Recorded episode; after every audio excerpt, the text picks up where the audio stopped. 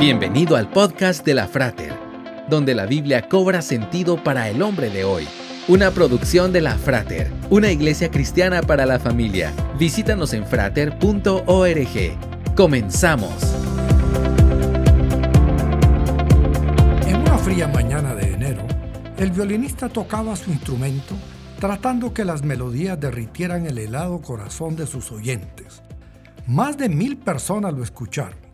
Unos pocos se detuvieron a darle algo de dinero, pero solo uno pudo reconocer al artista. Se trataba de Joshua Bell, uno de los mejores violinistas del mundo, que había accedido a hacer el experimento en la estación de tren de Washington.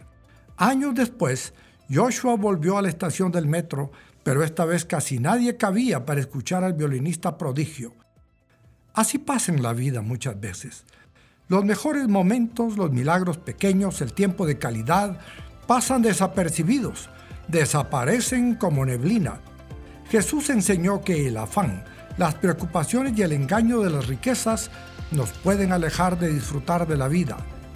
Reconozca a Jesús como su Salvador y disfrute de su familia, sus amigos o un buen descanso. Trabaje, esfuércese. Pero como dijo un sabio rey, para todo hay tiempo.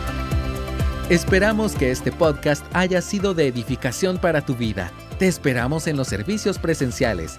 Para más información visita frater.org. Hasta pronto.